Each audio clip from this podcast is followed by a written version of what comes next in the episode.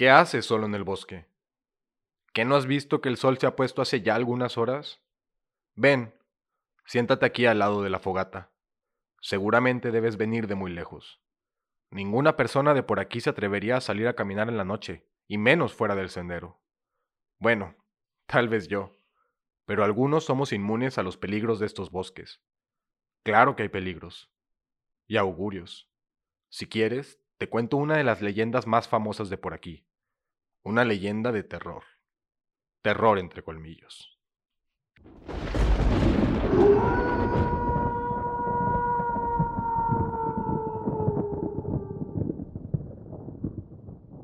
Una fiera, y solo una, aúlla en las noches del bosque. El lobo es carnívoro encarnado y es tan ladino como feroz. Si ha gustado el sabor de carne humana, ya ninguna otra lo llenará. De noche los ojos de los lobos relucen como llamas de candil, amarillentos, rojizos. Pero ello es así porque las pupilas de sus ojos se dilatan en la oscuridad y captan la luz de tu linterna para reflejarla sobre ti. Peligro rojo. Cuando los ojos de un lobo reflejan tan solo la luz de la luna, destellan un verde frío, sobrenatural, un color taladrante, mineral. El viajero anochecido que ve de súbito esas lentejuelas luminosas, terribles, engarzadas en los negros matorrales, sabe que debe echar a correr, si es que el terror no lo ha paralizado. Pero esos ojos son todo cuanto podrás vislumbrar de los asesinos del bosque que se apiñan, invisibles, en torno de tu olor a carne. Si cruzas el bosque a horas imprudentes tardías, serán como sombras, como espectros, los grises cofrades de una congregación de pesadilla. Escucha, escucha el largo y ululante aullido.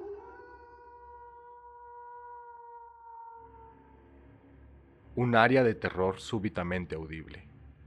La melopea de los lobos es el trémolo del desgarro que habrás de sufrir. De suyo, una muerte violenta. Invierno, invierno y frío. En esta región de bosques y montañas no ha quedado para los lobos nada de comer. Sin cabras ni ovejas, ahora encerradas en los establos, sin los venados que han partido hacia las laderas más meridionales en busca de las últimas pasturas los lobos están enflaquecidos, hambrientos.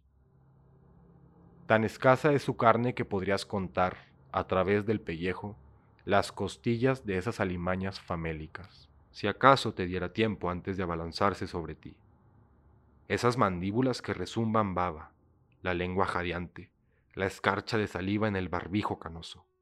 De todos los peligros que acechan en la noche y el bosque, aparecidos, trasgos, ogros que asan niños en la parrilla, brujas que ceban cautivos en jaulas para sus festines caníbales, de todos, el lobo es el peor, porque no atiende razones. En el bosque, donde nadie habita, siempre estás en peligro. Si traspones los portales de los grandes pinos, ahí donde las ramas hirsutas se enmarañan para encerrarte, para atrapar en su red viajero incauto como si la vegetación misma estuviera confabulada con los lobos que ahí moran, como si los pérfidos árboles salieran de pesca para sus amigos. Si traspones los soportales bosques, hazlo con la mayor cautela y con infinitas preocupaciones, pues si por un instante te desvías de tu senda, los lobos te devorarán. Son grises como la hambruna, despiadados como la peste. Los niños de ojos graves de las desperdijadas aldejuelas siempre llevan cuchillos cuando salen a pastorear las pequeñas majadas de cabras que proveen a las familias de leche agria y quesos rancios y agusanados. Sus cuchillos son casi tan grandes como ellos, y las hojas se afilan cada día. Pero los lobos saben cómo llegarse hasta tu mismo fogón, y aunque nosotros no le damos tregua, no siempre conseguimos mantenerlos a raya. No hay noche de invierno en que el leñador no tema ver un hocico afilado, gris, famélico, husmeando por debajo de la puerta. Y cierta vez, una mujer fue atacada de entelladas en su propia cocina, mientras colaba los macarrones. Teme al lobo y huye de él, Pues lo peor es que el lobo puede ser algo más de lo que aparenta. Hubo una vez un cazador, cerca de aquí, que atrapó un lobo en un foso. El lobo había diezmado los rebaños de cabras y ovejas. Se había comido a un viejo loco que vivía solo en una choza montaña arriba, entonando alabanzas a Jesús el día entero. Había atacado a una muchacha que estaba cuidando sus ovejas, pero ella había armado tal alboroto que los hombres acudieron con rifles, lo ahuyentaron y hasta trataron de seguirle el rastro entre fronda. Pero el lobo era astuto y les dio fácilmente el esquinazo. Así que este cazador cavó un foso y puso en él un pato, a modo de señuelo, vivito y coleando. Luego cubrió el foso con paja, untada de excrementos de lobo. Cuac, cuac, gritaba el pato, y un lobo emergió sigiloso de la espesura. Un lobo grande, corpulento, pesado como un hombre adulto. La paja se dio bajo su peso y el lobo cayó en la trampa. El cazador saltó detrás de él, lo degolló y le cortó las arpas a modo de trofeo. Pero de pronto, ya no fue un lobo lo que tuvo delante de él, sino el tronco ensangrentado de un hombre, sin cabeza, sin piernas, moribundo, muerto. En otra ocasión, una bruja del valle transformó en lobo a todos los convidados a una fiesta de bodas, y ello porque el novio había preferido a otra muchacha. Solía ordenarles, por despecho, que la fueran a visitar de noche, y entonces los lobos se sentaban alrededor de su cabaña y le aullaban la serenata de su infortunio. No hace mucho, una joven mujer de nuestra aldea se casó con un hombre que desapareció como por encanto la noche de bodas. La cama estaba tendida con sábanas nuevas y sobre ellas se acostó la recién casada. El novio dijo que salía a orinar.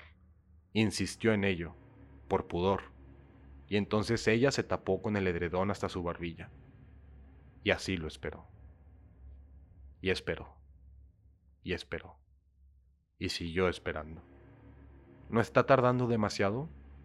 Hasta que al fin se incorpora de un salto y grita al oír un aullido que el viento trae desde la espesura. Ese aullido largo, modulado, parecía insinuar, pese a sus escalofriantes resonancias, un trasfondo de tristeza, como si las fieras mismas desearan ser menos feroces, mas no supieran cómo lograrlo, y no cesan nunca de llorar su desdichada condición.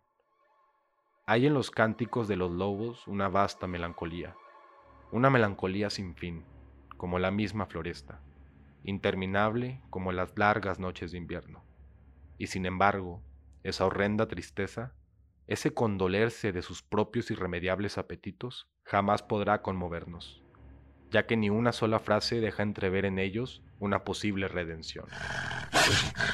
Para los lobos, la gracia no ha de venir de su propio desconsuelo, sino a través de un mediador. Y es por ello que se dirá a veces que la fiera coge casi con regocijo el cuchillo que acabará con ella. Los hermanos de la joven registraron cobertizos y graneros, mas no hallaron resto alguno.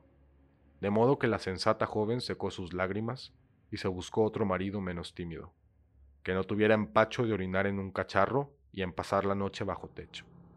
Ella le dio un par de rozagantes bebés, y todo anduvo sobre ruedas hasta que con cierta noche glacial, la noche del solsticio, el momento del año en que las cosas no engranan tan bien como deberían, la más larga de todas las noches, su primer marido volvió a casa.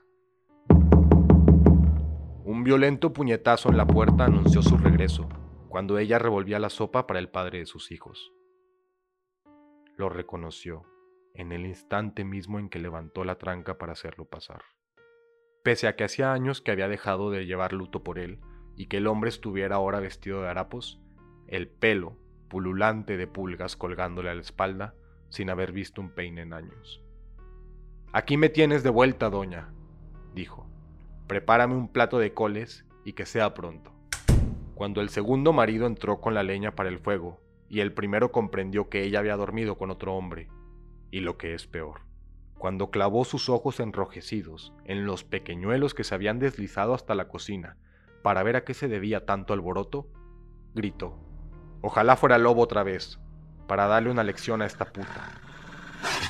y al punto en lobo se convirtió, y arrancó al mayor de los niños el pie izquierdo antes de que con el hacha de cortar la leña le partieran en dos la cabeza.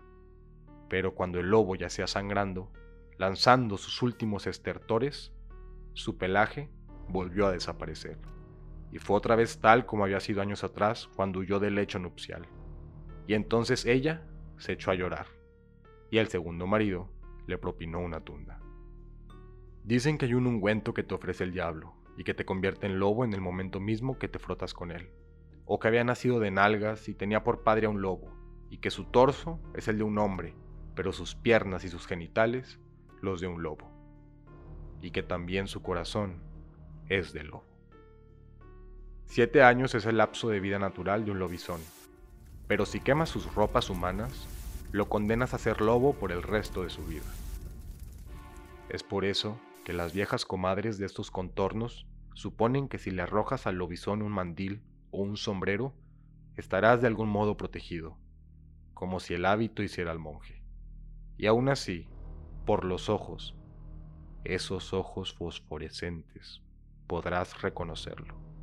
Son los ojos lo único que permanece invariable en su metamorfosis. Antes de convertirse en lobo, el licántropo se desnuda por completo.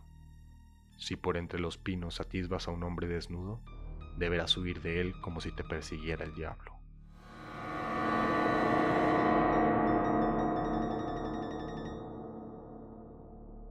Es pleno invierno, y el petirrojo, el amigo del hombre, se posa en el mango de la pala del labrador y canta. Es, para los lobos, la peor época del año, pero esa niña empecinada insiste en cruzar el bosque. Está segura de que las fieras salvajes no pueden hacerle ningún daño, pero precavida, pone un cuchillo en la cesta que su madre ha llenado de quesos. Hay una botella de áspero licor de zarzamoras, una horneada de pastelillos de avena cocinados en la soledad del fogón, uno o dos potes de mermelada. La niña de cabellos de lino llevará estos deliciosos regalos a su abuela, que vive recluida, tan anciana que el peso de los años la está triturando a muerte. Abuelita, vive a dos horas de marcha a través del bosque invernal.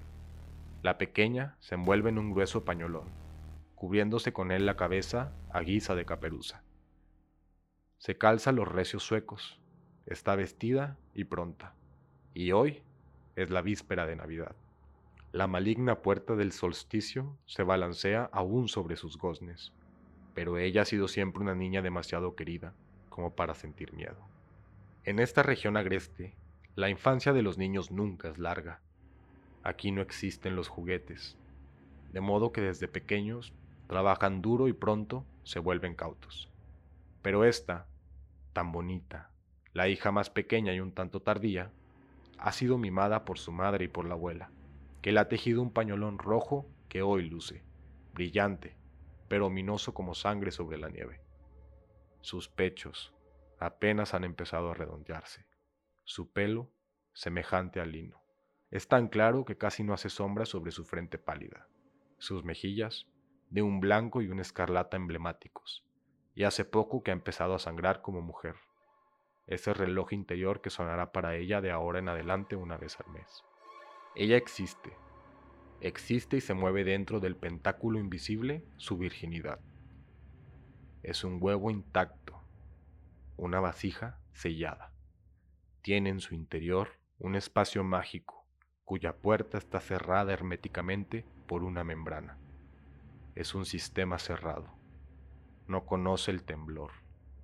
Lleva su cuchillo y no le teme a nada. De haber estado su padre en casa, tal vez se lo hubiera prohibido, pero él está en el bosque, cortando leña, y su madre es incapaz de negarle nada. Como un par de quijadas, el bosque se ha cerrado sobre ella. Como un par de quijadas, el bosque se ha cerrado sobre ella. Siempre hay algo que ver en la espesura, incluso en la plenitud del invierno. Los apiñados montículos de los pájaros que han sucumbido al letargo de la estación, amontonados en las ramas crujientes y demasiado melancólicos para cantar. Las brillantes orlas de los hongos de invierno en los leprosos troncos de los árboles, las pisadas cuneiforme de los conejos y venados, las espinosas huellas de las aves, una liebre escuálida como una raja de tocino dejando una estela a través del sendero, donde la tenue luz del sol motea las ramas bermejas de los helechos del año que pasó. Cuando la niña oyó a lo lejos el aullido espeluznante de un lobo, su manita besada saltó hasta el mango de su cuchillo, mas no vio rastro alguno del lobo, ni de un hombre desnudo.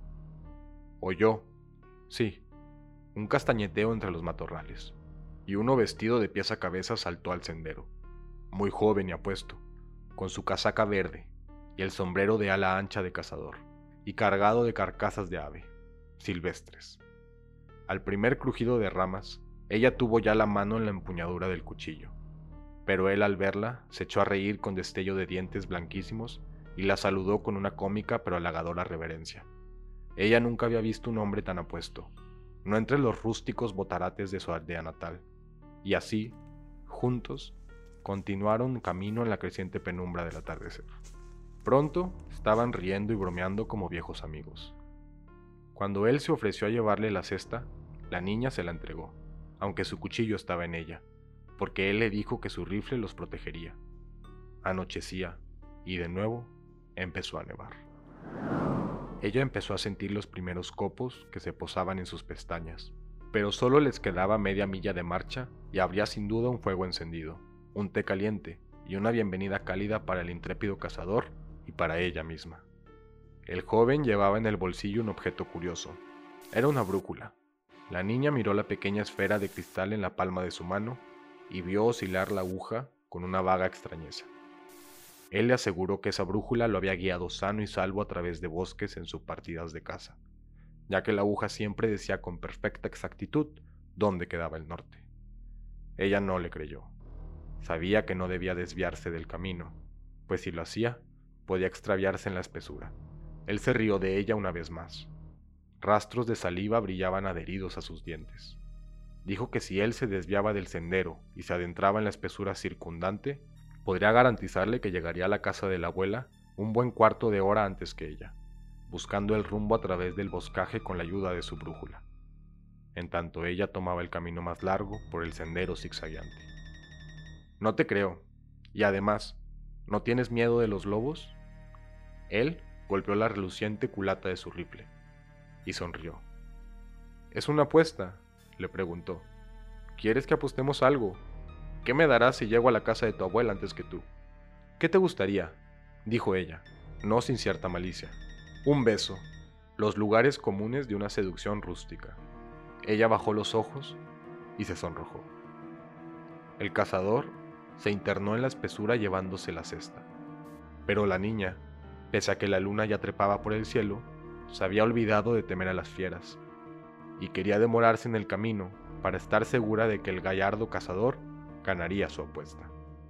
La casa de la abuela se alzaba, solitaria, un poco apartada del poblado. La nieve recién caída burbujeaba en remolinos en la huerta, y el joven se acercó con pasos cautelosos a la puerta, como si no quisiera mojarse los pies, balanceando su morral de casa y la cesta de la niña, mientras tarareaba por debajo una canción. Hay un leve rastro de sangre en su barbilla. Ha estado mordisqueando sus presas. Golpeó la puerta con los nudillos. Vieja y frágil. Abuelita ha sucumbido ya tres cuartas partes a la mortalidad que el dolor de sus huesos le promete, y está casi pronta a sucumbir por completo. Hace una hora, un muchacho ha venido de la aldea para encenderle el fuego de la noche, y la cocina crepita con las llamas inquieta. Su Biblia la acompaña. Es una anciana piadosa. Está recostada contra varias almohadas, en una cama embutida en la pared, a la usanza campesina, envuelta en la manta de retazos que ella misma confeccionó antes de casarse. Hace ya más años que los que quisiera recordar. Dos perros cocker de porcelana, con manchas bermejas en el cuerpo y hocicos negros, están sentados a cada lado del hogar.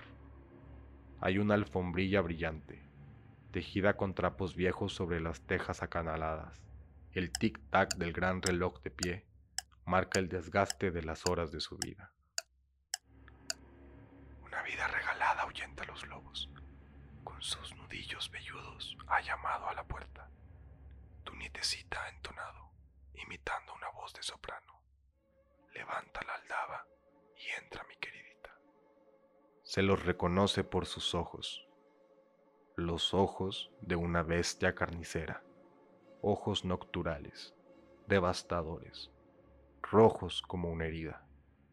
Ya puedes arrojarle tu Biblia y luego tu mandil. Abuelita, tú creías que esta era una profilaxis segura contra esta plaga invernal. Ahora apela a Cristo y a su Madre y a todos los ángeles del cielo para que te protejan, pero de nada habrá de servirte.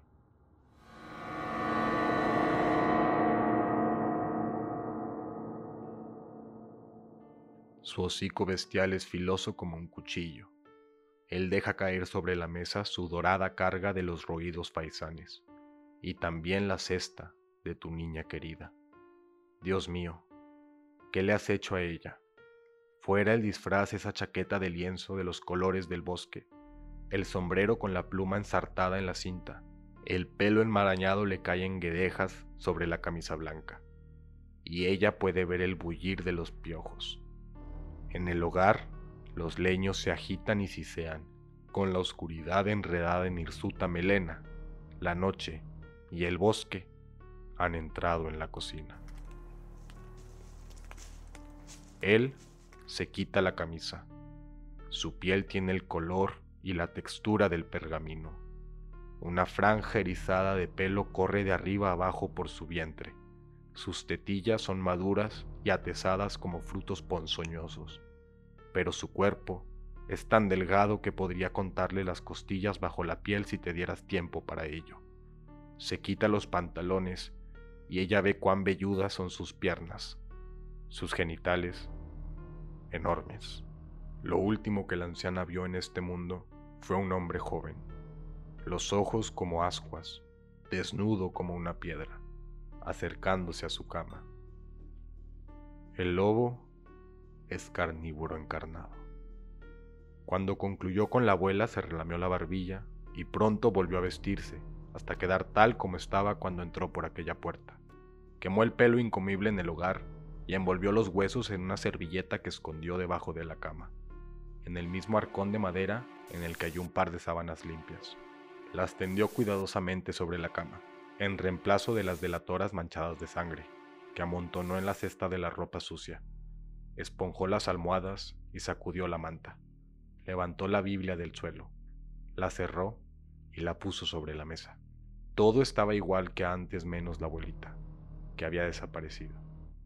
La leña crepitaba en la parrilla, el reloj hacía tic-tac y el joven esperaba paciente, ladino junto a la cama con la cofia de dormir de la ancianita. ¿Quién anda ahí? Trina en el cascado falsete de abuelita, tu nietecita. Y la niña entró, trayendo consigo una ráfaga de nieve que se derritió en lágrimas sobre las baldosas.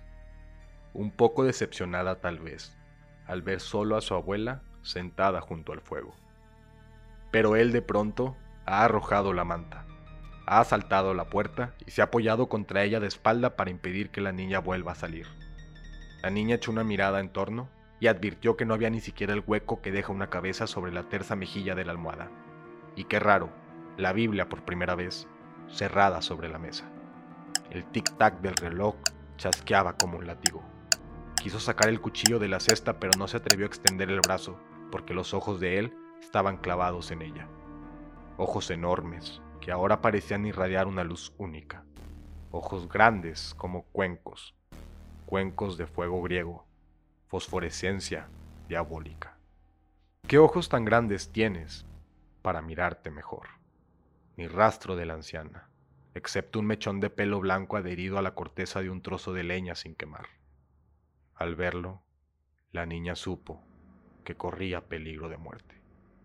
¿Dónde está mi abuela? Aquí no hay nadie más que nosotros dos, mi adorada.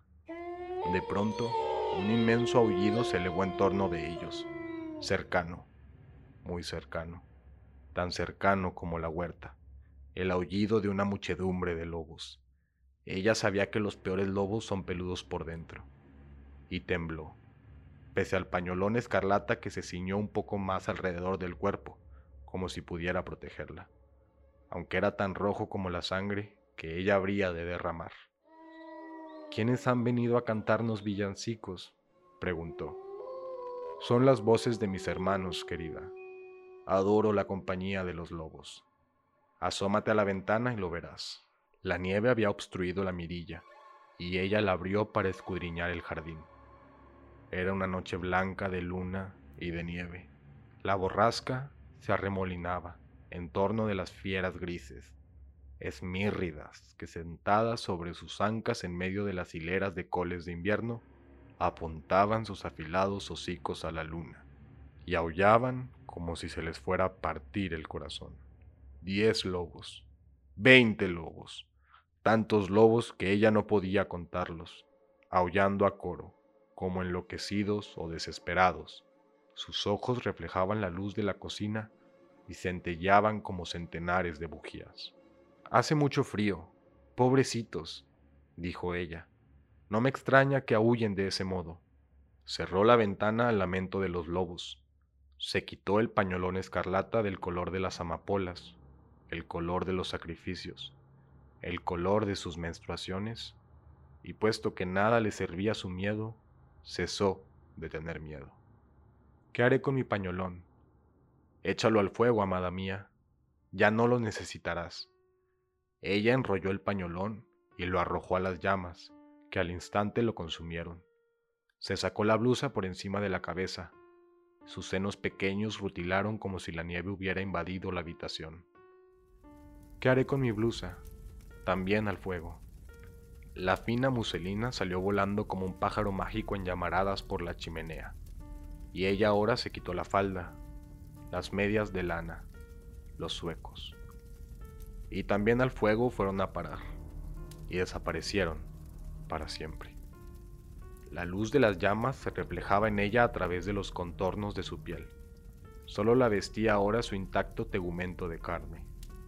Así, incandescente, desnuda, se peinó el pelo con los dedos. Su pelo parecía blanco, blanco como la nieve de afuera. De pronto se encaminó hacia el hombre de los ojos color sangre con la desordenada cabellera pululante de piojos. Se irguió en punta de pie y le desabrochó el cuello de la camisa. ¿Qué brazos tan grandes tienes para abrazarte mejor? Y cuando por propia voluntad le dio el beso que le debía, todos los lobos del mundo aullaron un himno nupcial del otro lado de la ventana. ¿Qué dientes tan grandes tienes? Advirtió que las mandíbulas de él empezaban a salivar y la estancia se inundó del clamor del levestot de la selva. Pero la astuta niña ni se arredró siquiera al oír la respuesta. Para comerte mejor. La niña rompió a reír. Sabía que ella no era comida para nadie. Se le rió en la cara, le arrancó el camisón de un tirón y la echó al fuego, en la ardiente estela de la ropa que ella misma se quitará. Las llamas danzaron como almas en pena en la noche de Walpurgis, y los viejos huesos debajo de la cama empezaron a castañetear. Pero ella no les prestó atención. Carnívoro encarnado, solo la carne inmaculada lo apacigua. Ella apoyará sobre su regazo la terrible cabeza. Le quitará los piojos del pellejo y se los pondrá, quizás, en la boca, y los comerá como él se lo ordene, tal como lo haría en una ceremonia nupcial salvaje cesará la borrasca. Y la borrasca ha cesado, dejando las montañas tan azarosamente cubiertas de nieve como si una ciega hubiese arrojado sobre ellas una sábana. Las ramas más altas de los pinos del bosque se han enjalbegado, crujientes, henchidas de nieve, luz de nieve, luz de luna, una confusión de huellas de zarpas. Todo silencio, todo quietud. Medianoche y el reloj da la hora. Es el día de Navidad, el natalicio de los licántropos. La puerta del solsticio está abierta de par en par. Dejad que todos se hundan. Mirad, ella duerme, dulce y profundamente, en la cama de abuelita, entre las arpas del tierno lobo.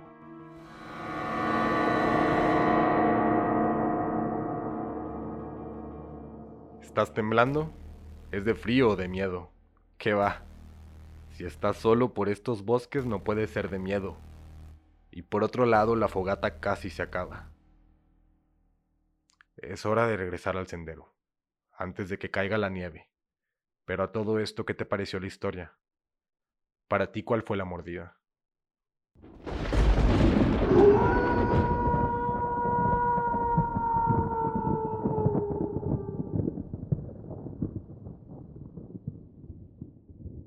Bueno, y antes de empezar, nada más este, para explicarles a todos cómo se llama esta historia y quién la escribió. Esta es, un, esta es una historia que se llama En compañía de lobos de Angela Carter. Es una historia de 1979.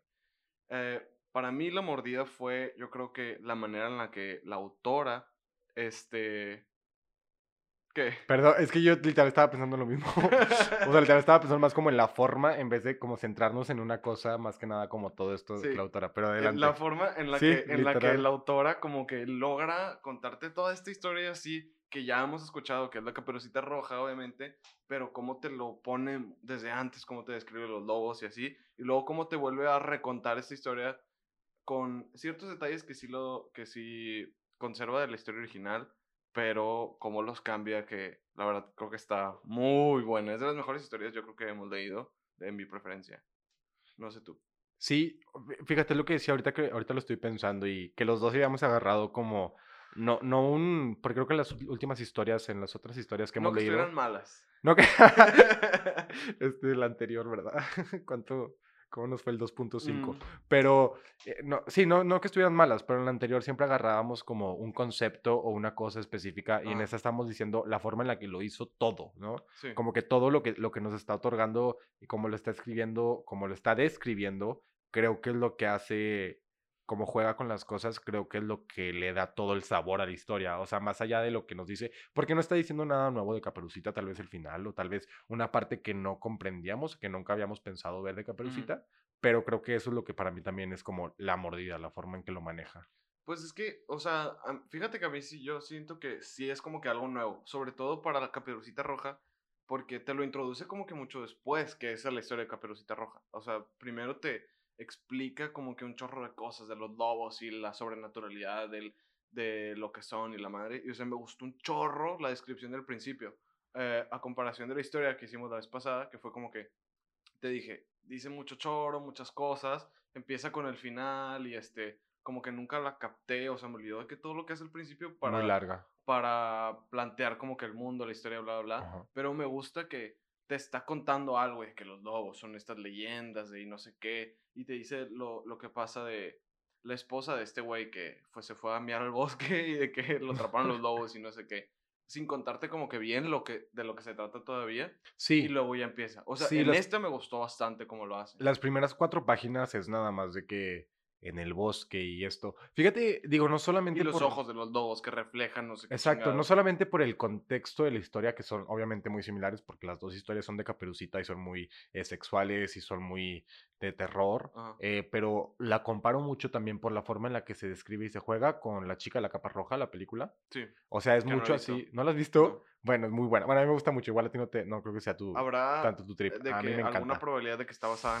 en, esta historia? Tal vez tiene algo de toque, algo, pero no es lo mismo, no es la misma historia. Entonces, no, no, no, no sabría decirte. Pero para aquellos que sí la... roja, but make it sexy? Eh, sí, bueno, sí va por ahí esa, ¿eh? Sí va por ahí la, la chica la capa roja y esta es más como make it porn, no sé, make it grotesquilla. Sí, de que grotesque. Ajá. Entonces, creo que yo, o sea, la estoy viendo y cuando lo, cuando lo estoy viendo sí las comparo bastante, porque si hay este como, toda la primera parte es adentrarte a los miedos del bosque y al feeling de la aldea y a cómo están los lobos. Ajá, está padrísimo, porque luego ya cuando sale este, eh, este personaje, ya sabemos a qué temerle, ¿no?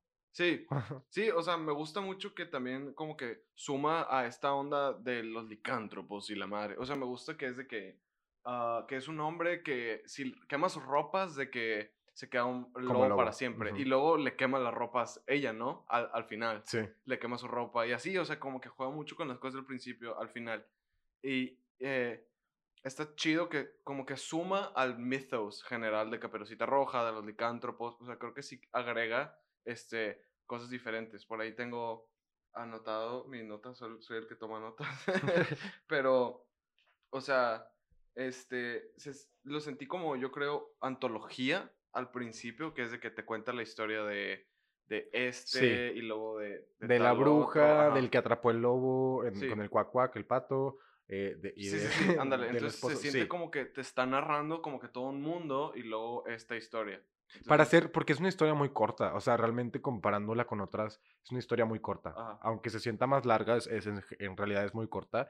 Y creo que para darte tanto contexto y que todo ese contexto quede bastante bien con lo que vas a contar de la historia principal, Sí, sí, sí. creo que eso es, es arte.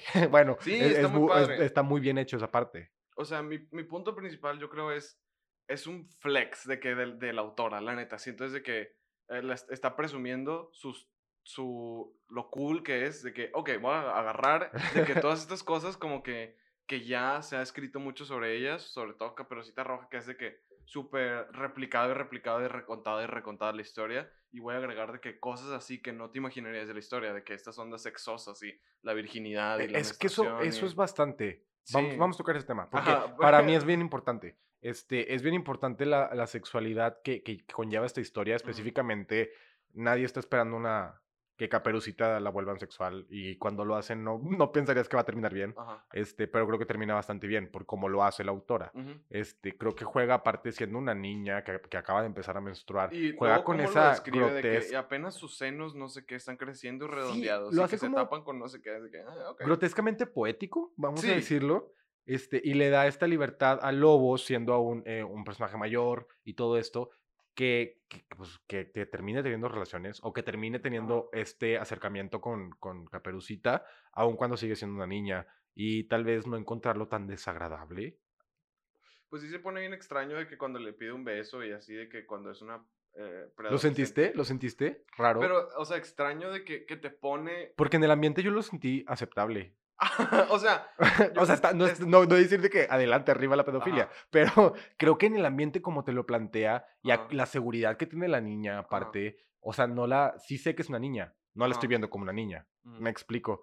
Entonces, o sea, como me la están describiendo y como ya se está comportando, que hasta se ríe y dice, yo no soy comida para nadie. O sea, como que esta, esta idea me hace sentir que la niña no es una niña, ¿sabes? sí, pues Entonces, y luego que trae el cuchillo todo el tiempo y así. y, me y lo dicen en la historia, que los niños no hay juguetes, o sea, sí, los niños sí, que se que vuelven... rápido y así. Ajá, entonces como que digo, Ajá. digo, no, no es aceptable, obviamente no es aceptable que pase eso, no, no, no es algo que, que yo piense que así como de que ah, está bien, pero creo que la historia te hace como ah, em, favorecer esta relación al final, que Sí. es como, ah, ok, está bien entre ellos porque estos personajes ya son maduros. Sí. Y luego aparte como que al final esa madurez la acepta y acepta su muerte. Dice que tenía tanto miedo que ya no sabía ni qué hacer con ese miedo. Y, ¿Su muerte?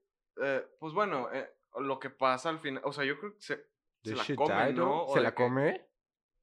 Pues yo creo que... Yo, yo no me quedé con ese final, yo me quedé con o que sea, ella que se vuelve lobo. una esposa. Yo me quedé con que ella se vuelve lobo, sí. Ok. Tanto sí que, que ahorita que se convirtió en. Que, que ahorita que mencionas tú que quemaron las. La, la- los dos que quemaron su ropa, Ajá. tal vez los dos se convirtieron en lobo para siempre, ¿no? Pues es que... Me quedé más con esa idea. O sea, como que le quema la ropa a ella para que ella se haga lobo de que con él juntos para siempre. O sea, algo así crees que queda al final de esto. Yo me quedaba con la idea de que ella se quedaba con él para siempre. Porque dice, están durmiendo y ella se vuelve sumisa ante él, ¿no? Entonces duermen juntos, ella se va a comer las pulgas de él si él se lo pide. Porque pierde la apuesta de que llegó primero y, y todo sale Porque está, ya está como ajá, aceptando su destino más que nada. Ajá, Que va a ser sumisa ante su marido, ok. el lobo. ¿Y tú crees que eso hombre, como que ese es pareja. el trasfondo que quería dar a entender la autora? ¿O, o crees que solo es como que una forma diferente y explora distintos temas y no tiene como que tanto un mensaje como que súper explícito? Uy. No, no sé. No, yo creo que sí tiene bastante mensaje. Ujú, Creo, creo que tiene bastante mensaje. No sé si este específicamente. Creo que el de el. Porque si, si lo ves, sí puedes decir que este final es como decir. Ella aceptó su destino de ser am, Sumisa esposa. sumisa esposa, Ajá. su pareja, ella siempre la fiel y él siempre el- con su libertad, ¿no? Pero no creo que esa parte, porque nunca se presenta en la historia más que al final. Sí, ¿no? yo no creo que Entonces es no creo que ese sea el mensaje que, que esté dando. Pero sí creo que, que la sexualidad, de, digo, yo tengo un punto muy débil, y tú lo sabes, por los hombres lobo, que es mi, mi monstruo favorito completamente. Y aparte creo que queda bastante bien la sexualidad a esta criatura. Hay algo que hacen en todas las películas y en todas las historias, al hombre lobo es sexy. El Sí, hombre está- lobo es sensual. Pero nunca lo he podido entender. Yo o sea, a lo mejor es como que aceptar lo, lo animal. Lo bestial, lo bestial. Ajá, por eso es tan, es tan sexual el hombre lobo, porque es, es una bestia, ¿no? Digo, y el pues, es vampiro, por ejemplo, es, una muy... figura es- es- extremadamente masculina, sobre todo, ¿no? Porque es de que es el Sí, pelaje, están sí. mamados y así, es como que... Sí, es el hombre lobo. La, la She-Wolf no es tan, tan famosa, es el hombre lobo, Sí. ¿no? Y por ejemplo, el vampiro, el vampiro es elegante, pero no es tan sexy, porque pues un murciélago no es en- absolutamente sexual, o que conozcamos, ¿no? Entonces, creo que hay muchos monstruos allá afuera que, que más que nada los clásicos, Ajá. que no son sexys. O sea, y el hombre lobo por Pero digo, naturaleza también es a los sexy. vampiros los han hecho sexys de otra forma. ¿Qué estamos hablando de De Crepúsculo? que Twilight y esas ondas. Sí. Pero, bueno. o sea, ¿cuántas novelas también hay de que son muy elegantes, son muy elegantes y retacados, ¿sabes? Es lo que digo. Y por ende, la elegancia tiene, conlleva un poco de sexualidad. Pero no son elegantes bestiales como los hombres lobo, Ajá. Que tal vez es por ahí por donde va mi, mi sexualidad, ¿no? Ir como viendo la bestialidad. Ajá. Pero para mí sí existe una, una sexualidad incrustada en Ajá. el hombre lobo por su bestialidad y por su, y su, y su, y su atrevimiento, ¿no? Sí, o y sea, su incontrol, eso, creo que también afecta mucho, que no se controla. Los hombres lobo, por el clásico hombre lobo no controla sus emociones, ¿no? No, Ujú. no, no puede controlarse. Entonces, creo que también por ahí va mucho esto de, de sexualizarlos. Entonces, creo que el haber hecho esta historia de Caperucita Roja, Ajá. haberla mezclado, aparte que el monstruo sea hombre lobo y aparte que venga con un trasfondo muy sexual, lo hace todo muy buena historia. Para mí, para mis Sí, expectativas. pero, pero sí, estoy repensando un poco porque es, o sea, es básicamente lo que dicen de la mujer eh, tradicional y la madre, la pérdida de la inocencia. Como si de que el hombre no pasara por ello también, ¿sabes? O sea, es como que una banda de roles de género bien extraña, pero sí es de que la pérdida de la inocencia de la mujer, porque dice de que está cerrada, de que su entrada con una membrana hermética y no sé qué. Sí, como que da, da este, mucha descripción acerca de eso y cómo le roba de su inocencia el lobo, pero al final como que acepta de que, ah, ok, eh, este, yo también eh, voy a formar parte de, de mi sexualidad hasta cierto punto porque ella es la que se arranca la ropa y le arranca la ropa. Tal vez es eso, o sea, es de- o sea tal vez tiene ese la mensaje, ¿no? este, de, de la Así con ese análisis, adelante. ajá, puede ser de que aceptar la sexualidad, aceptar el empoderamiento de mi sexualidad y no permitir que se me reprime- reprima por ello, ¿sabes? Sí, es posible. Como probablemente el, el lobo pudo haber sido un, sí, te voy a reprimir por tu sexualidad y te voy a comer, y en lugar de eso, de, este, tú la, te empoderaste de ella. O sea, pero también con eso que describe demasiado la sexualidad, me gusta que describe demasiado como que sangre y otras ondas, ¿no? También otra parte, que de que se meta a la casa del lobo y de que le arranca una pata al, al hijo y luego le dan un hachazo en la cabeza y de que sangre y no sé qué. También tiene otras partecitas de que explícitas en otra cosa. No sé si demasiado, o sea, creo que no, sí hay no partes. demasiado, o sea, pero en... eh, o sea, como En lo que importante creo que- ajá, creo eh, que le- como que le ayuda a dar el no tono. en lo sexual. Sí, sí, exacto, pero creo que le ayuda a dar el tono en todo. Por ejemplo, cuando dice eh, los cockers, ¿no? Spaniel que están, creo que son cockers Spaniel que están ahí en la casa de la abuelita de porcelana. Ujú. Este, ese tipo de cosas que es para darle tono. Que no necesariamente es, es esto de la sangre o así, pero Sí, creo sí, que sí. eh, aba- abarca ese tipo de tono en toda la historia. Ajá, a eso me refiero. me Está muy gusta eso. uniforme en esa parte. Sí, Sí, ajá. Y, y cómo describe demasiado los lobos y los ojos y las garras. Y, ah, te da ese sentimiento de que es una amenaza y es como que una cosa sobrenatural o cosa de otro mundo. Hay algo en la forma en la que está escrito, eh, específicamente en cómo está separado en párrafos y, y esto en líneas, eh, que no sé si se vaya a, a mostrar mucho en el, en el audio, pero cuando lo estás viendo hay frases que es cesaba la... ah, ah, no me acuerdo la... la, la Esa última. icónica frase. Ah, No, es que hay varias frases que están nada más así de que puestas Sí, sí, sí. directamente, ¿no? Que creo pues que la del principio, ¿sabes? Sí, o sea, la del que em- principio. empieza muy, muy puntual de que en una, una fiera y solo una aúlla en la noche, ¿no? Ajá. Y así que nada más, y hay varias así que nada más se ponen en ciertas partes, y creo que ese es el tono del que estamos hablando, que ese tono está, eh, moldea, moldea bastante bien la historia, Y fíjate, tengo una pregunta para ti. Esteban. tengo una pregunta, porque tú dices que crees que es de las mejores historias que hemos leído, ¿no? Y esta historia es, creo que la segunda más nueva que tenemos. ¿Crees que es por eso? Tal vez. O sea, eh, por eso siempre, cuando algo no me gusta tanto, te digo de que, ok, analicémoslo en el lente más de la época. Porque la otra más nueva que tuvimos, también seguro- eh, me acuerdo que saliste brincando una pata Sí. de ella, ¿no? Te encantó, o sea, la que era la Ajá. de el, el Coco Sí, de sí, Stephen. King, Que son los Ujú. más recientes. Es que, que son las más te recientes. digo, cuando. Yo creo que cuando es algo más de época, en lo que estamos acostumbrados, este, sí. Y también. Pero le aplaudimos esa- bastante, o sea, ¿sabes? A, la época, a lo de época también le aplaudimos bastante, porque también siempre decimos, es que para la época, ¿no? Y Ah, todo. es que yo creo que eso es, ese es mi trip. O sea, para la época creo que lo puedo ver diferente. Y por qué está, está increíble en ese momento y por qué trascendió tanto y bla, bla, bla. Pero las que en realidad me gustan son las recientes y... Eh, ah, esa de 50 Stephen años. King era por Stephen King. Nah, esta era por esta autora que la verdad no conocía. Yo tampoco. No creo, ¿sabes? Entonces yo creo que chance, mi estilo es un poquito más de que ah, gráfico, grotescón, de que más, un poquito más psicológico el personaje, pero con una amenaza como que muy ahí, ¿sabes? Por ejemplo, cuando leímos esta que era de Lovecraft también, del pájaro, ¿El cuervo? no, ¿cuál era? ¿De Alan Poe? El cuervo, Ah, es, eso, eso, perdón, sí, Ah. sí, me, me super tripié. el pájaro. El pájaro, que, que, de que la tumba de Al-Harrad y no sé qué. Ajá. ¿Esa no es la de Lovecraft? Sí, El sabueso. el sabueso. Ah, ok, ajá. ok, sí, sí, sí. Esa. O sea, es de que más o menos ese estilo, pero no me llega a satisfacer la necesidad de descripción de la bestia así, y de que lo grotesco que hace, de que los arranques de piel y sangre. Y, ¿sabes? Sí, creo que estoy de eso es lo que me gusta, y eso es una influencia mucho más reciente de antes. Sí, porque es más a lo que estamos acostumbrados, ¿no? No sé si sea Porque tanto creo acostumbrados. en narrativa creo que sí. Ujú. En general, en narrativa eh, que hemos visto y que hemos crecido con, creo que ese es el tipo de cosas con la Sí. que hemos crecido, tanto eh, escrito como visual, como ah, escuchando y todo, creo que estamos más acostumbrados a eso. Por eso creo que nos acomodamos más a ese tipo de ¿Sabes de cuál es mi teoría? Yo creo que las historias más viejas, y, o sea, más literario, así, este, eh, conceptos más alejados que tenemos de cosas, de autores y historias que pasaron a la historia, lo que sea, Ajá. yo creo que eran más de crearte un ambiente y de darte cierta, cierto sentimiento de algo.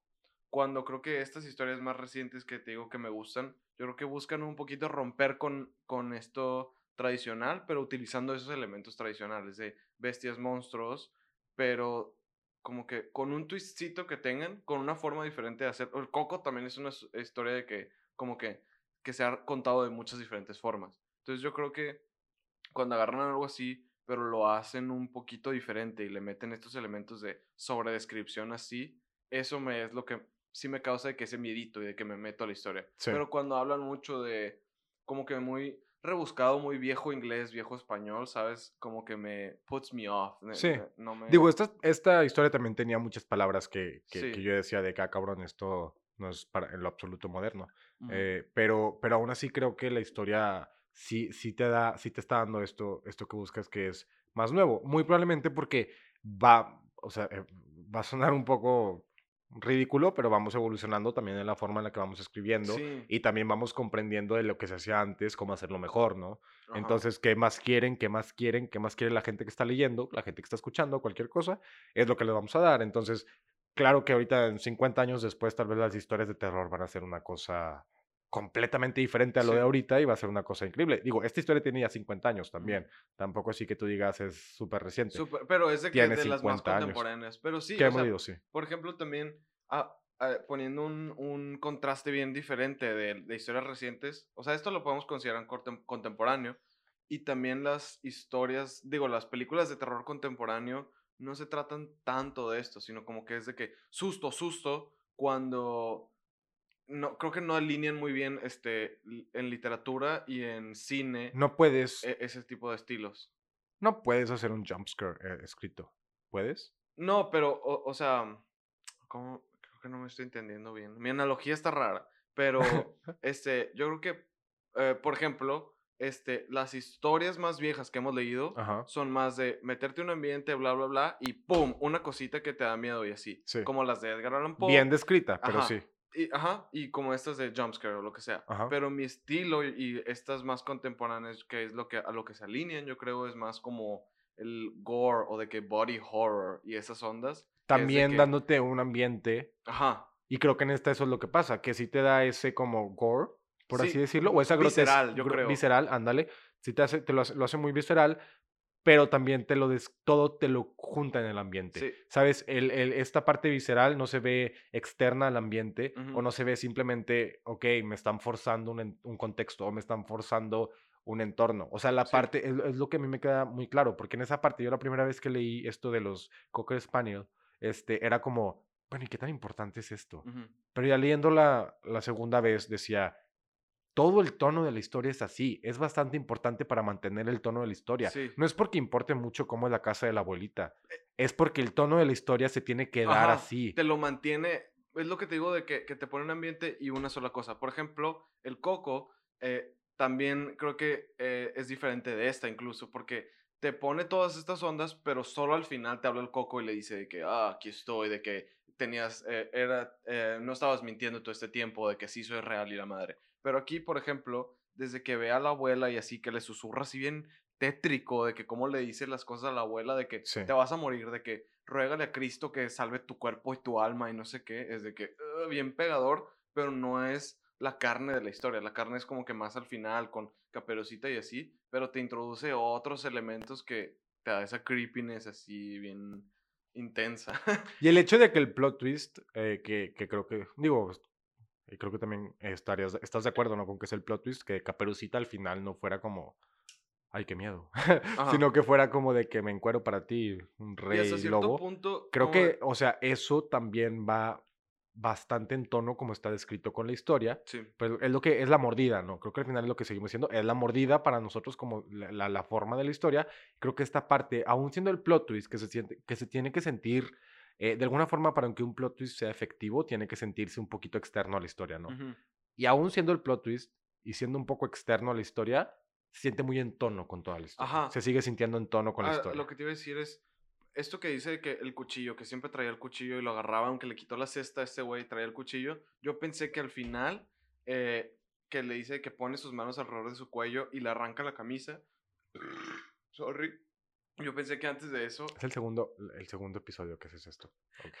yo pensé que antes de quitarle la camisa, iba a sacar el cuchillo y clavárselo en la garganta. ¿Sabes? De que, venganza. De ¿Hubieras ah, preferido eso? No, no, No. no. Pero pensé que a eso iba, ¿sabes? Ok. Y cuando no pasó eso, fue que, nice. De que Ajá, no exacto. Yo también ahorita que lo estás diciendo, lo, lo puedo ver, lo veo en mi cabeza. No lo hubiera preferido en absoluto. Sí. Para nada. Me gusta la idea que se queden. Digo, tú, tú dices que aceptó su muerte o cuando te quedaste. Yo Bueno, digo, O sea, porque aceptó su destino más. sí, más su eso. destino, porque también habla de que llegan todos los lobos, un canto nupcial. Entonces yo como que sí estoy viendo Sí. eh, esta de que este, se, se juntan ellos, ellos dos terminan siendo pareja, eh, bestialidad, am, pero terminan ellos dos siendo, Sí. estando juntos y creo que sí se convierten los dos en lobo y ella acepta irse con él. Sí, yo, yo también creo eso. Te decía, más aceptar su muerte es acep- aceptar su destino y lo que le pasa. Sí, Pero, yo creo que, a- a- hablando de todo eso, que la neta me gustó mucho la historia, tú crees, ah, vuelvo a lo que te decía de que a lo mejor es como que un flex o presumir de la autora de que tiene las capacidades de agarrar algo y convertirlo en otra cosa. ¿Crees que era súper necesario agarrar caperucita roja Ah, y por hacer otra cosa? supuesto. ¿Sí? por supuesto, no me molesta en lo absoluto. No que fuera necesario, eh, creo que la historia no sería igual si no fuera Caperucita Roja. Y creo que me gusta mucho que sea Caperucita Roja. Porque aparte estamos jugando con esto. Sexualizar y hacer horror. Un Ajá. cuento clásico de niños. Perdóname, pero eso, es- eso, eso es... Creo que sí le da como dos puntos más. Yo creo que si hubiera sido una, Independiente una completamente. referencia a eso en vez de que, ah, Ah, la- esa- ok. ¿sabes? O sea, que fuera más sutil la onda. De que trae la caperuza. Sí, algo así de que con una de esta roja y la madre, en vez de que a huevo va con abuela Aunque y lo- huevo lo- de lo- que para no sé qué mejor y la madre, como que no me encanta. Tal vez esa parte haya- no, pero sigue siendo muy sutil, creo yo. Sí, creo que si hubiera quitado un poquito, te digo, si fuera más una historia más original que, aunque agarra algo y lo convierte en otra cosa, creo que si fuera, tiene el, suficiente talento, yo creo que como escritora, para haberla hecho de que más original con referencias a esto y, y que hubiera sido muy buena de todos modos. Yo no estoy de No sé si acuerdo. es como que súper necesario que, Yo no estoy de acuerdo. Creo que, creo que me gusta mucho que sea. Creo que sí le da puntos extra para mí que sea Caperucita. Para mí, claro que aquí. Digo, a mí también. O sea, me estoy contradiciendo de lo primero que dije. pero, pero e, es esa disonancia de que mm, creo que si no tuviera referencia de qué es la caperucita roja, me gustaría igual que, si, que así como es. No, ¿sabes? perdón, pero eh, ah, bueno, a ver, yo sí ahí digo, a mí sí me encanta mucho que sea Caperucita Roja, específicamente cuando toca ese tema de los y esos brazos tan grandes tienes para abrazarte mejor, que esto lo lleva a que a que le diga y esos dientes tan grandes tienes para comerte mejor. Y ella se rió porque sabe que no es comida para nadie. O sea, todo eso lo lleva a, a ese comentario a que se desenvuelva el plot twist como se desenvuelve. Entonces, no, yo sí estoy muy a favor de que sea Caperucita. Me gusta mucho y creo que tiene bastante el porqué. No sé si la autora, tal vez sí, sí fuera un flex, tal vez sí fuera queriendo ella eh, presumirse a sí misma. pero está cool, o sea, en, Pero está, en el está buen muy bien, sentido, está no muy bien. que eh, en mal trip. Te digo, creo que me gustaría igual si no fuera tanto esto, así si fuera. Entonces ahí me entró la duda. No es como Ajá. que, ah, no me gusta que sea caperucita roja. Creo que tiene el mismo valor por las cosas que agrega, Sí. no por lo que ya está. Entonces por eso digo de que, ah, chance, me gustaría igual si no hubiera sido esto. Entonces, Estaría muy bueno un análisis tuyo, eh, hacer tu análisis a ti sobre qué tanto criticas a las historias de las mujeres. Porque se me hace que estás picky, No, no, estás no, siendo no, bien picky y yo sí creo que hay machismo por ahí. No, no, no. No, no, Ackerman. Pero- En fin. Mira, también eh, me gustó. Es de las, de las poquillas que me ha gustado de que digo que quiero leer otra de ella. Porque se me antoja que, que más tiene. Sí, Es- porque lo hizo muy bien. Genuinamente es la que más me ha gustado. Ah, luego, yo creo. El, ¿El coco, Coco? ¿En también me ha serio? gustado. Ma- ¿Te gusta esta más que el coco? Sí, yo creo que sí. ¿En serio? Fíjate Porque que creo... el coco Ay. como que me pierde mucho los niños y eso. Y luego que al final sale, no me dio tanto. O sea, está. El plot twist para mí del coco fue mejor que esta. Es que el, el plot twist no es lo que me gusta. O sea, yo no siento que fue tanto plot twist, la neta. Es de ¿El que Coco? acepta. No, esta. Ah, esta, exacto, no fue tan plot twist. Pero sí No. es un, sí es poco. O sea, sí es, sí, yo sí lo cuento esta como plot twist.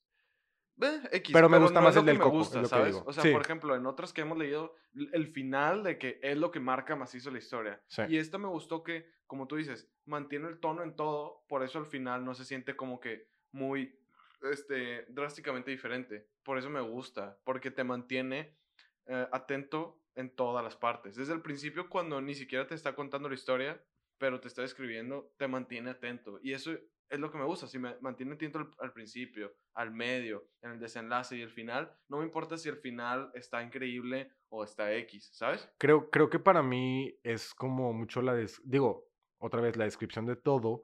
Y aparte, en mi cabeza, todo el momento estoy en el bosque. En el único momento en el que estoy dentro de la cabaña, que es esto de la abuelita, y lo dice la lectura, el bosque ha entrado. Vuelvo a estar en el bosque, vuelvo a estar descubierto ante el peligro, ¿sabes? Sí. Entonces, todo ese, ese sentimiento que se mantiene constante es lo que hace que la historia sea tan buena, tan efectiva eh, en crear es el terror, que Eh, es, yo creo, sí creo que es, no, creo que sí, no, yo sí miré con el Coco antes, eh, en cuestión de terror y de plot twist, pero creo que sí es de las mejores, terroríficamente hablando, sí. que hemos tenido, porque sí el, el sentimiento este del bosque y, y el miedo y, y a constante acecho de los lobos, creo que ese sentimiento y ese feeling nos lo deja todo. Sí, pero te digo, te mantiene. O sea, a mí me gusta que es de que al principio, ah, toda esa descripción de los lobos que te digo que me encantó machín, pero luego de que, y entra y le desgarra la pata al niño y luego le dan un hachazo, de que cuando, y todavía veo que falta de scrollear, ¿sabes? Que es de que, ah, ya está pasando algo bueno. Y luego al final de que los lobos y no sé qué, ¿sabes? O sea, me gusta que, que te mantiene desde el principio. Entonces, de que si hay sangre de que ah, ondas así en locochonas desde el principio a la mitad al final, me gusta. Como la otra historia que leímos, este, de la chava en un hotel que descuartiza. A no la qué. habitación, que eran colmillitos, la Ajá, habitación. la habitación no sé qué. 90 y También que te mantiene que todo el tiempo con cosas, con ondas grotesconas Sí, y que una que fue la top de ese colmillito. Sí, e- eso es lo que me ha estado gustando más que, que solo de que ambientón, ambientón y luego de que al final algo bien increíble. ¿Qué no te gustó? Eso, o sea, yo creo que Caperucita. Me gusta, o sea, sí me está padre porque agarra algo y eh, crece este mundo y te Ajá. lo pone en una perspectiva diferente. Pero creo que no era necesario. O sea, creo que eh, una referencia a eso más sutil este, hubiera estado igual de bueno que si fuera de que literalmente explícito Caperucita Roja. Pero lo que para mí lo hace chido es la, lo poético con lo que escribe todo y describe las cosas. No de que si es caperucita o no, ¿sabes? Entonces, para mí fue como que el, el downside, si puedo decirlo, no creo que era necesario. Eh, y ahí me pone la pregunta, hubiera estado mejor si no fuera caperucita roja. Ya, sí, que fuera completamente original. Sí, sí entiendo que tal vez pudo haber sido un temor diferente, un terror diferente. Eso sí lo parece, lo entiendo. Yo fíjate, creo que me hubiera gustado un poco más. Nada más es todo. O sea, más de todo en general, más descripción. O sea, si fuera más larga. Más larga la historia, sí. O sea, y habla bastante bien porque es que quiero más de esto, ¿no? Sí. Entonces, Te digo, se me antojó leer más de ella. Exactamente, entonces creo que habla bastante bien. Creo que no sé, tal vez simplemente porque quiero más, pero creo que la historia podrías arrancarle un poquito más, ¿no? O sea, darle un poquito sí, más, para más. Tanto en la primera parte, donde nada más estás describiendo nada. Sí. Básicamente. Ajá. Digo, contexto, que es muy importante, pero que no es mucho para la historia no principal. No introduce personajes, no introduce nada, solo dice que lobo, no sé qué, no sé qué. Ah, ya me acuerdo que tampoco me gustó, que creo, tal vez estoy exagerando, pero creo que estaría muy bien, porque hay una parte en la historia donde se menciona hay ogros allá afuera, hay brujas allá afuera. Ah, Esa parte mm. que ya me dices, estamos en un mundo fantástico, a mí me sobra. A mí me sobra. Sí, es cierto. Y en la parte donde mencionas la bruja que convirtió a lobos y todo, esa parte te la puedo aceptar. Esa parte te la puedo aceptar. Es lo que te decía de que los orígenes del hombre lobo y no sé qué, me gusta, que es de que está uh, unclear. Sí. Pero la parte en la, que mencionas de meterme a un fairy tale, a un cuento de hadas, pues, eh, si no mm, me sobra. Esa es la única parte que me sobra. Realmente es la única parte que me sobra, que son de que dos, tres palabras, ¿no? Es poquito, ajá. Sí, no es nada, está dentro de un párrafo que son dos, tres líneas. Ajá. Este. You can overlook it. Ah, exactamente. Porque no, ni siquiera lo habíamos pensado, no tanto. Sí. Y ya cuando te metes a la historia, ya no estás, yo no estoy recordando constantemente que estoy en un cuento de hadas. Que hay ogros por allá afuera, que hay brujas. No lo estoy pensando. Digo, Entonces, haberlo hecho así, creo que... roja me, me me trajo un poquito a eso. es que, bueno, por eso me hizo ruido. Como yo lo, digo, como yo lo estoy comparando mucho con la, con la, la chica de la capa negra, la chica de la capa roja, eh, creo que también por eso, como yo tampoco siento que ese sea un cuento de hadas, aun cuando el universo básicamente es un cuento de hadas. Eh, creo que por eso, como lo estaba viendo con ese lente, ¿no? Pero viéndolo así en la historia, esa parte es la única que yo removería. Está muy cool de todos modos, la neta me gustó mucho.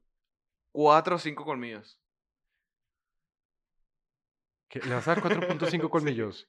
lo noté desde hace rato. Tengo cuatro o cinco, la neta. Yo pensé, que yo, le iba a, yo pensé que yo le iba a dar más que tú. Y yo tengo una razón para darle tanto, porque yo no le quería dar tanto. Pero yo sí tengo una debilidad por... O sea, tengo muchas cosas que me gustaron, o sea, se me hace bien sólido, o sea... Sí. Porque hay muchas que me caga de que descripción y descripción y no está pasando nada, pero esta desde que la empezamos es de que, oh, qué rollo. Y cuando me la presentaste te dije que, ah, es un fairy tale, ah, es de que Caperucita Roja. Neta no la quería leer yo, ¿sabes? De que me dio hueva. Entonces, para que me haya dado hueva y luego me haya gustado, es de que sí me gustó. Entonces, no sé, chance me arrepiento después y digo el próximo episodio, ok, tal vez menos. Pero ahorita de que, justamente hablando de, del episodio anterior, le voy a dar dos. Estoy bien en, 4 o 5, la neta. Sí, no, lo acepto. Te digo, yo sí tengo, le, le daría, tal vez le daría un poco menos, pero pues le voy a dar lo que le quiero dar, porque es mi podcast, nuestro podcast. Nadie me va a decir qué hacer. Pero no, realmente sí le quiero dar cuatro. Ajá. Eh, le daría un poco menos porque para, para mí dar un cuatro es mátame, ¿sacas? Para mí dar un cinco es lo hiciste increíble, estoy llorando, ¿sacas? Y para mí dar un cuatro es mátame.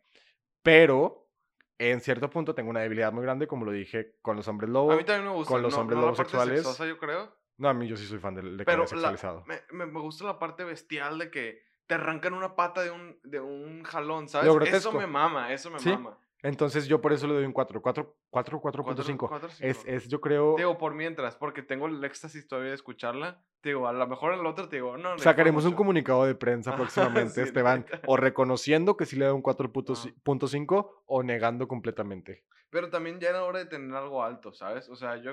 Sí, estoy de acuerdo. cosas buenas, pero era hora de tener algo que... No, pues del 2.5 jodido que veníamos el, el, el, episodio pasado.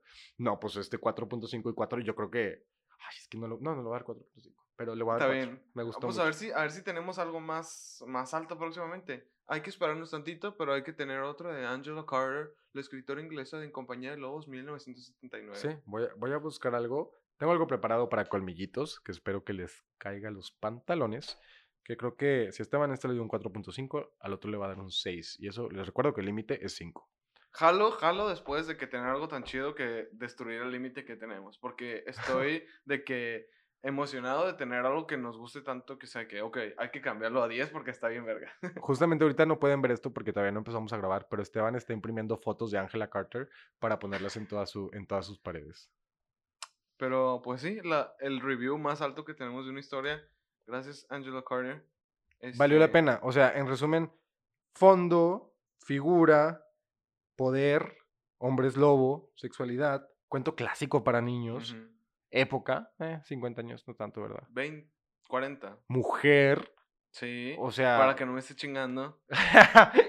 Creo que esta historia es lo bueno, sin duda por la cantidad de colmillitos que le dimos, es la mejor historia que hemos leído hasta ahora. Sí, yo creo. Creo que también eh, la, es la mejor que El leí. talento que, eh, que fue eh, narrarla también. Hay una, hay una película allá afuera, hay una película allá afuera de, sobre esta película, ya nos tocará, eh, ya nos Ah, tocará es verla. cierto, Hay una película. Sí. Y también para Deberíamos todos aquellos, todos video, aquellos que no han visto un live, podríamos hacer un live viendo la película, comparándola con la historia. ok, Esto estaría I'm interesante. ¿Les gustaría? ideas. Déjenos aquí en los comentarios si les gustaría que hiciéramos este live. Y eh, para todos aquellos que no han visto La chica de la capa roja, véanla. También díganos qué tal, qué opinaron de si, si.